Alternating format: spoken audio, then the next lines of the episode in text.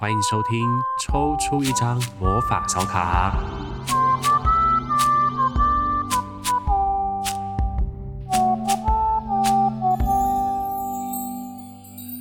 Hello，大家好，欢迎收听抽出一张魔法小卡，我是景路。今天来到了过年如何跟长辈相处的，就是交战守则的第二集哦。那今天同样也是要邀请到我们的姓名学分析师 Alan。来跟大家分享，就是如何从长辈的姓名当中找到跟他们相处的一些好方法。来，Alan 老师，麻烦跟大家打个招呼吧。Hello，大家好，我是 Alan。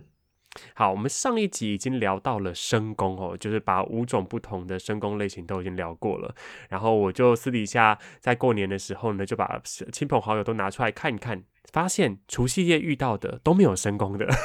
嗯、对，所以所以就啊，那我就自己就非常期待，就是接下来这两集啦。那我们今天要跟 Ellen 老师讨论的是平宫。那平宫是什么意思？要不要麻烦 Ellen 老师先给我们说明一下？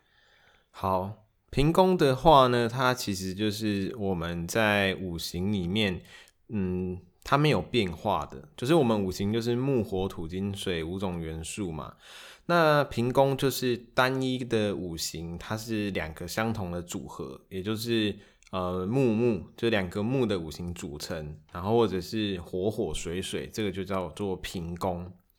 那平宫它会有一个呃特色，就是。它的个性啊，会比我们在呃，你若在分析身宫或是克宫的时候，平宫会让人觉得有一点点模糊。嗯，因为你可以稍微这样理解哈，就是平宫它比较像是我们比较熟知的西洋星座里面的双子座的那种概念。呃，就是它的那一个形象的呈现啊，没有那么明显，而且。它比较容易会有一种呃，好像这样子也是，或者好像那样子也是，就是它的个性啊，不是特别的鲜明哦。那所以我们今天要跟大家介绍平宫这个组合呢，可能如果你的亲戚长辈是平工的话，你就会发现，哎，好像有一点点难抓他的那个美感。但是没有关系，我们还是会尽量用一些比较好懂的方式来跟大家做介绍。我们上一集在讲到的深宫哦，就是因为如果你是突然间听到这一集的朋友，可能会不太确定到底要怎么样看姓名里面的五行，所以我们在深宫那一集的最开头就有跟大家介绍说，呃，我们接下来介呃讨论的这些类型啊，是从哪怎么样的五行组合，就是看哪两格，OK，就是大家可以回去听第一集的内容，就可以知道怎么样去找到呃自己或者是其他的长辈到底是深宫平。宫还是客工？好，那刚才讲到平工性格是比较好像比较难抓，嗯，所以我们一样就是从木木开始嘛，来跟大家做介绍。那如果说是平工的木木这些长辈，他们的性格是什么呢？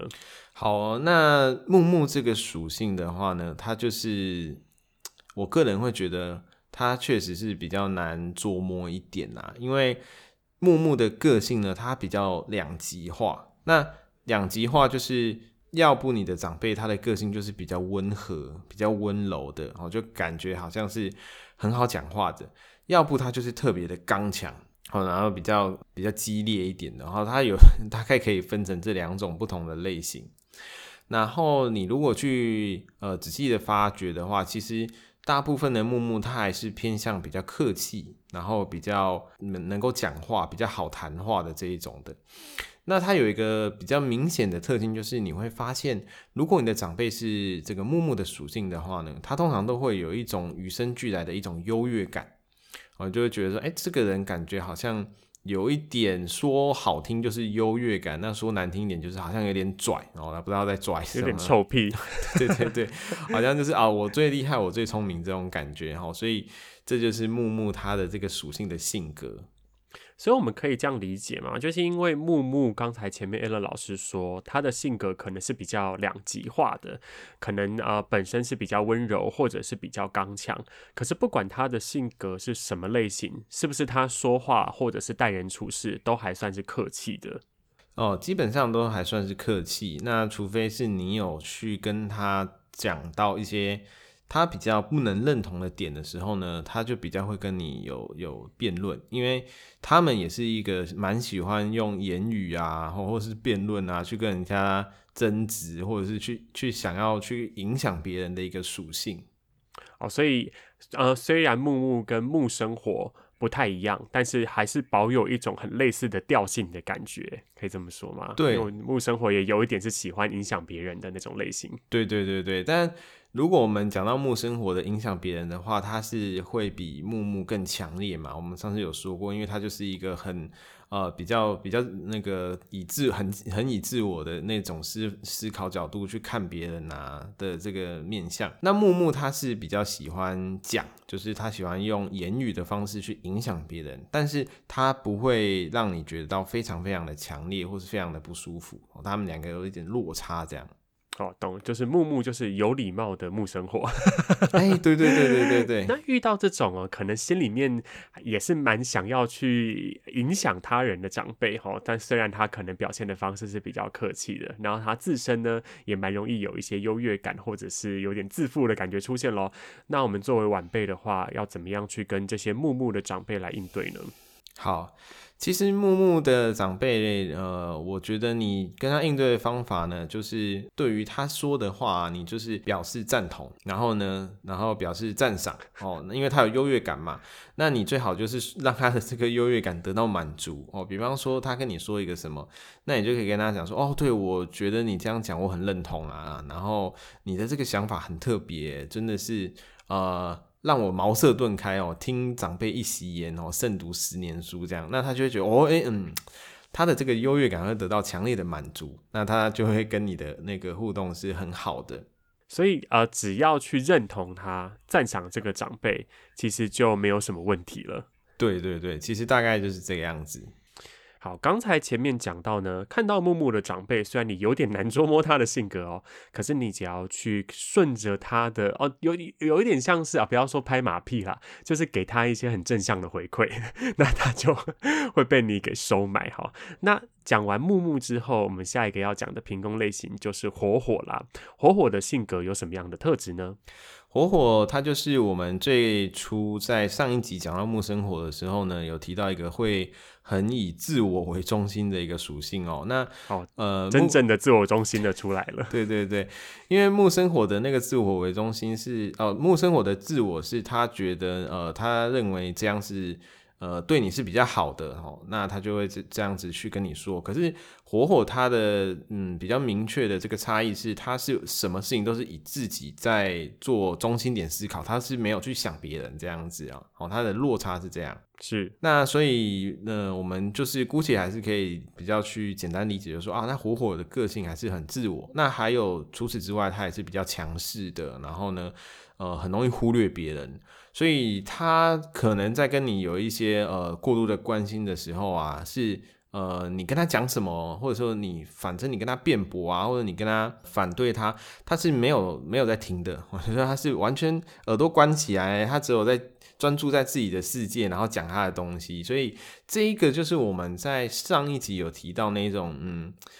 比较难处理的，哈，就我上一集有说过，有一些是哎、欸、还好，我们有些方式可以应对它。但火火是哦比较难哦，哦，所以火火就有点像是他自己如果要燃烧，或他自己如果要把这些能量释放的时候，没有任何人，没有任何东西可以阻挡得了他们了。对，而且他们是不是也不太容易在乎到别人的看法跟想法？如果是前面的这样描述的话。哦对，没有错，就是你跟他，他你可能会有一种现象，就是呃，他在讲 A，然后你回他，他这个 A 的时候呢，他是完全没有在跟你在同一个频率上面的哦。比方说，他可能跟你讲说啊，我跟你讲，年轻人就是要生小孩啦，人的这个出生的这个天命哈，就是要传宗接代。那你会跟他说哦，不是啊，这个是已经很古老的，我们现在的时代在进步什么的。然后呢，你讲完一圈之后，他还会继续把前面的话接着往下讲。他说：“对啊，跟你讲，人就是要传后，传宗接代就是人的使命。”你会发现啊，天，我刚刚跟他讲那一堆是呃有在听吗？这样，哦，蛮适合去讲单口相声的一个类型，就可以 一个人把他的故事都接完，不会被别人打断。可是。作为晚辈啊，你知道听到这种长我我我这样一想，就觉得好像某一些长辈的类型也是像这样。我当然不知道他们的那个五行，我今天还要再把这些长辈都抓出来算一下。可是那一种非常的自我，非常的强势，那前面 Allen 老师也说比较难处理了，他有适合的应对方法吗？哦，其实应对方法很简单啊，真的很简单。但是我觉得这个对现在的年轻人来说，可能还是需要一点的功力哦。因为有些嗯，像我们身边有些朋友，他也是比较会容易因为长辈啊，或者是一些亲人的话，就比较容易放在心上嘛。那你其实对于火火的人哦，最大的重点就是你不要太认真，不要 把他的话放在心上，他就随随随便聊聊，你就随便听听。哦，我我这边可以跟大家分享一个故事，就是我真的遇到这个火火的一个长辈。他就跟我聊了很大一段关于生小孩的故事。那为什么会遇到这个长辈呢？其实这个长辈跟我一点关系都没有。他是我在某一次，呃，就我去台南搭计程车的时候遇到的一个司机。哦，那他年纪很大了嘛，还老六六十几岁，可以做阿公那种等级。他在啊，但因为我固定一段时间要下一次台南，所以我后来就习惯都叫他的车这样子。那他这个长辈就很热心、啊，然后乡下人很很热情嘛，然后就有一次坐车，他就问到说，反正他就跟我聊天，他说啊，少年呢，啊啊你有啊结婚那边哦，啊生囝没？然后反正就是讲这些，然后我就跟他说，哦有结婚了啊，然后说啊那你结婚多久？说哦结婚两三年。啊，那你生小孩生几个？我是说我没有，我还没生呢。他说哦，来啊，我跟你讲，就就开始了，开始开始开始，哦、我跟你讲，少年郎哈，他他，我我我我国语讲一下，他就说年轻人哈，我们的人生的目的哦，就我们刚刚讲的那个那个内容就是这个例子啊，就是要传宗接代啦，你就是要生小孩啦。然后哦，他就这样跟我讲了一路四十分钟的车哦，那偶尔我就是真的回他说啊，不是啊，现在台北物价很高啊，你要生小孩。压力就大，然后还有什么有的没？好，我跟你讲，少年郎黑洞不重要。你看，他就回到他的思维了。他就继续讲，人就是怎样怎样。那就这四十分钟哦，我就这样子听，然后我就是真的是随便，他就说，当然他认真讲啦，然后我就是随便聊聊，随便听听这样子。哦，不然如果那个当下你要跟他开始争下去，我这样，那不知道可能下次他就不在我了。嗯。所以遇到火火的长辈啊，那我现在整理出一个心得哦，那就是我们自己年轻人要做修炼了哈。就是这边 讲到的，不要太认真，然后你就是随便听听就好。也就是当下你不要让自己进入那个就是太严肃的讨论情境嘛，让对方讲讲讲讲讲完，OK，好，那我们的缘分就是到到这边，然后就可以成功的修行，就度过这个讨论的时间哦。对，所以如果你的长辈是火火的话，那大就大家就当做是心性的修炼来度过这一关吧。对对对。好，讲完这个火火呢，接下来就要来讲土土了。哦，土土这两个五行的排列听起来蛮可爱的，那他们的性格是怎么样子呢？土土的话，应该会是我们今天要讲的这五个属性里面，算是呃最没有攻击力跟杀伤力的组合的。哦，真的是温和型的。对对对对，那就是很像土嘛，这样子就是松松散散的。所以土土个性的长辈，大概性格上都比较偏向随和跟呃好好聊天呐、然后比较无厘头哈，无厘头是他们的一点特色这样。然后呢，会比较保守，但他们还是属于稍微有一点保守派的比较传统的观念，但没有土生金我们上集说到的土生金来的那么重哦。那就是土属土土的他们的特色就是大概就是这样子。就算是比较放松，然后呃想法上面也是比较松动，然后对于有讲说稍微保守，可是对于一些新的事情也还是能够有讨论或者是接受的机会，跟土生金的差别就在这边了。那听起来就是一个那也没有什么关系啊，就是很好很好相处的长辈哦。那有什么样推荐的应对方式吗？他们大概就无厘头就搞笑嘛，那你就跟着他一起搞笑，就跟他一起无厘头啊。那、呃，你就跟他一起打哈哈。但是他们有时候可能会乱讲话，哈，就就土土比较会乱讲话，那可能会讲到一些让你觉得有点白目的的东西啊。比方说，呃，我们以前有一个亲戚，那就一个聚会，然后就有一个呃，反正有一对长辈，哦，就 A 长辈，他们是一直生不出小孩的。然后呢，就有另外一个 B 长辈呢，就是土土的。那 A 长辈生不出小孩，他们其实是他们不是不生的那一种啊，他们是呃可能身体有一点状况，所以他没有办法，就结婚多年没有子嗣。那那个 B 长辈呢，就会一直在宴会中就一直跟他们讲说各种生孩子的偏方，我就这样哦，听说怎么样怎么样哦，听说在桌子上哦，那听说在哪里哪里都好比较怎样。那就旁边你知道，就是其他亲戚已经一脸就是很尴尬了，然后这个这个图图还会继续讲，我然后 越很越讲越嗨。那那个 A 长辈他其实脸色当然不是很好嘛，可是因为他也知道说对方是一个好心啊，就陪着打哈，然后对对对对，嘿嗯好。但是你知道，就是周围的人就会听到捏一把冷汗这样子，那这个就图图比较容易产生的状况。但至少比起火火，我刚刚好火火跟图图这两个类型就接在一起讲，我的联想就像是火火，你要让他把自己把那个单口相声讲完，好，你不用去跟他搭档。嗯、但是图图呢，你就跟他一起主持《康熙来了》就好了，对，就是跟着那里跟着跟着就是小白痴啊，然后或者是跟着讲一些好笑的话，然后就可以度过很愉快的相处的时光。好，听起来是好处理的一件事情了。那我们从这个平宫里面最和气的一个类型要往下移动了。下一个类型呢，就是水水啦。那水水，哎，这个不是那个网购的时候人家会叫你水水哦，这个水水的类型，对，他们的性格是什么样呢？水水性格它就像水流一样哦，那比较快哦，就性子会比较急。那他们通常思考也会比较快速一点，然后会比较重视利益哦，跟现实主义者就是有一点点像摩羯座吧，哦，就是如果我们用西洋星座来讲的话。所以算是比较踏实，性格上面比较踏实。然后虽然说是重视利益啦，可是我也是联想到上一集讲水生木的时候，就会说可能对于成功啦、功成名就啦，或者是事业上面的一些目标，好像也会是他们比较关心的一些主题。那这个性急啊，思考很快，我们有没有什么样去呼应他的方法呢？因为哦，身边性急的长辈真的好多，那那那要怎么样跟上他的节奏吗？哦，其实我觉得对于水水的那种性急啊，如果你想要。呃，就是说你不想跟他有太太多的那个话讲的话，反而是你不用特别去跟他那个节奏，因为你你保持你自己的节奏，或者是像呃，假设像我好了，我是我是讲话速度比较慢的人嘛，那你越 慢的话越好，因为他可能会觉得很急，你知道吗？哎，你这啊你怎么讲那么慢啊？他很快啊，你又拖慢他的节奏的时候，他最后就觉得说算了，我也不想跟你聊天。知道吗？然后跟你聊天好没趣哦，这反而是比较好的。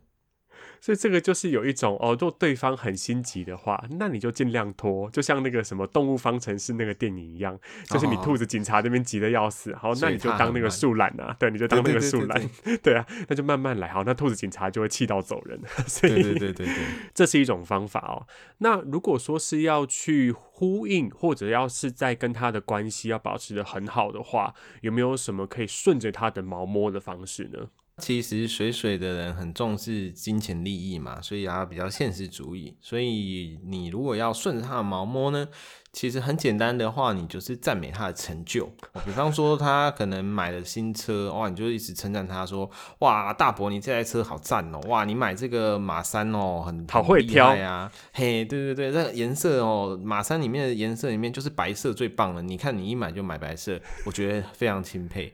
哦，或者说你买电车时，哇塞，这是有身份有地位的人才把开电车之类的哦，那他他就觉得我很舒服，对，那这个赞美他的成就。那最好的话呢，我会建议大家避免跟他谈到金钱，尤其是你切你切身的部分啦，哦，就是呃，你不用特别去跟他说你可能赚多少钱啊，不论是你是上班族也好，或是领年终，或者是你自己有做生意的话。你就尽量用模糊的方式，他可能问你说：“哎、欸，那你现在一个月赚多少钱？”哦，不管你是上班或者是你自己做生意好了，你就跟他说：“哦，还不错啦。”哦，就 就这样，就就反正被问的时候，你就要讲得很模糊，很模糊这样子，对，含糊带过就可以了。嘿，没错没错，这样是比较好的。OK，好，所以水水的这些长辈啊，他们呃性格很急，思考很快，然后也重视利益。可是我们的回回应的方法呢，其实很简单，就是告诉他他做的一切的选择都是最棒的，好，给予他很多的 支持跟鼓励，然后也要避免谈到金钱的部分啦。嗯、好，那我们今天呢，很快速的来到了那个平宫的最后一个类型，就是金金了。OK，金金呢，就是我自己身边也有一些就是亲朋好友也是金金类型的人。那请问一下为了老师，晶晶的性格是什么样的特质呢？哦，晶晶的性格的话呢，是呃，她比较低调然后呢比较内敛，然后都比较容易注重外观跟外表打扮，其实是一个给人形象很好的一个属性啊。感觉蛮有气质的那一种路线，对，就有点像是有一些那个出席任何的场合啊，都一定要盛装打扮，然后像有一些阿嬷辈的人，还会要去烫头发啊，或干嘛，这些应该都是晶晶类型会在乎的，就是方面，对不对？对。那他们整个在性格的表现上面，给人家的呃，就是说你的长辈如果是这一种个性的话，其实我想你应该不会觉得有太多的压力啦。他们有点像是西洋星座里面的金牛座。嗯，就是，哎、对，就雍容华贵，然后呢，比较重视一些，呃，虽然他也是重跟水水有点像是重视现实层面的，但是他呢是更重视实际应用，哦，那或者是说一些呃看得到的一些价值，哦，所以他们就，呃，就是你跟他相处起来的话呢，应该他可能还是会问你一些有的，就是如果问你一些关于呃。呃，生小孩啦，或或者是一些比较恼人的问题呀，那其实你的回应呢，也不用太过的呃，就是不用想得太复杂齁，就是你跟他的回应呢，就是保持一贯的低调哦。就他问你，那他低调嘛，你也跟他一起低调哦。然后呢，他喜欢这个注重外表嘛，所以你跟他的碰面呢，也尽量把自己的外表打扮的呃就干净漂亮哦。然后呢，把形象弄好。其实他们就不会太咄咄逼人的问很多，因为他自己会看哦，他用眼睛去判断外表的的这个状况，然后自己会猜哦，你现在嗯这个呃穿着打扮都很不错，那我想你应该也是不做什么的。那如果你反过来把自己弄得有点邋遢，或者是呃衣服都穿的比较不 OK 的话，他就算你跟他讲了，他也不相信，你懂我的那个意思哈？懂，就是。嗯啊、你与其在那里跟他说明很多，或者讨论很多，或者你被问到很烦，就与其。陷入那个困境，你不如就先把自己打理好嘛，让自己呈现出一个感觉好像都整理的干干净净，然后整个人看起来人模人样的。OK，这个是 我前阵子看到网络上面讲，他说呃，求衣服不求就是穿的多华丽，只求人模人样就好了。哦，这个是现在很多人的一个最低标准。嗯、可至少这个人模人样，然后保持在一个低调的状态，其实就可以呼应这个晶晶低调的性格。我身边真的有晶晶的朋友是低调到他。非常不喜欢引人注目。他可能在做一些事情是已经有一番成就了，可不喜欢被别人认出来，然后不喜欢被别人 就是好像啊要他签名什么的，都说希望遇到这种状况会非常希望逃走。但他就是非常注重外表的一个人，就是只要出门啊，都一定会把自己就都打扮跟整理的很好，绝对不会穿那种背心球裤就出门这样子。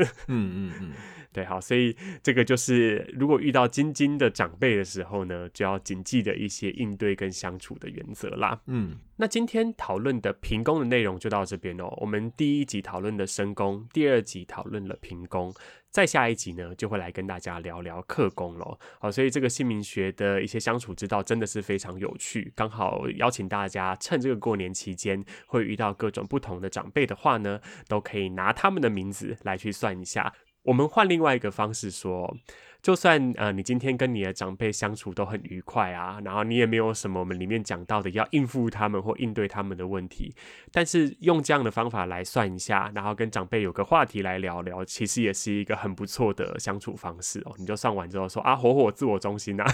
那 结果变家庭革命。哦，对，就是反正它也可以应用的范围很多，这也可以拿来跟长辈一起来聊一聊。那同样的，在每一集的内容当中呢，因为大家可能都分别挑自己的就是长辈的类型来听，但你可能听完之后，对于姓名学是很有兴趣的，想要更加了解。那要怎么样透过各种不同的平台来接触到 Alan 老师呢？那我们麻烦 Alan 老师介绍一下。好哦，谢谢。呃，大家如果是对姓名学啊，或者是你身边朋友的属性啊，想要有更多的了解哈，或者是想要听一些更有趣的内容的话。呃，你可以在这个 Podcast 或 Spotify 上面搜寻“易生姓名学”哦，易经的易，然后生命的生，那你就可以找到我的频道。那如果你个人是有在用脸书的话呢，你也可以在脸书上直接搜寻“易生姓名学”，也可以找到我的 Facebook。然后，嗯，如果你有想要跟我们有更进一步的互动的话呢，你也可以私讯到我的 Facebook，然后有任何的问题，我们都可以帮你做一些讨论跟咨询分析。好，是的，所以大家记得哦，如果想要更加了解你自己的姓名带来的意涵，说实在，因为我是 Alan 老师的学生嘛，就是有初学了一点点姓名学相关的概念，那里面真的蕴含非常多有趣的东西，就是有非常准确的分析啦，然后也可以看到自己可以。在加强的地方非常有趣，就欢迎大家可以到那个脸书上面搜寻“医生姓名学”，我也会把 Alan 老师的粉砖的讯息放在节目的下方资讯栏，大家也可以直接点进去，从那边连过去哦。那如果大家喜欢我的节目的话呢，也别忘了到 Apple Podcast 上面留下五星好评哦。那想了解到更多跟塔罗有关的讯息，对，我们这是一个塔罗牌的频道，就是想要了解跟塔罗牌呃相关的讯息的话呢，也欢迎到脸书上面搜寻“景路聊塔罗”，就可以得到更多的相关资讯啦。那我们今天平宫的这一集就聊到这边喽，大家下一集见，拜拜，拜拜。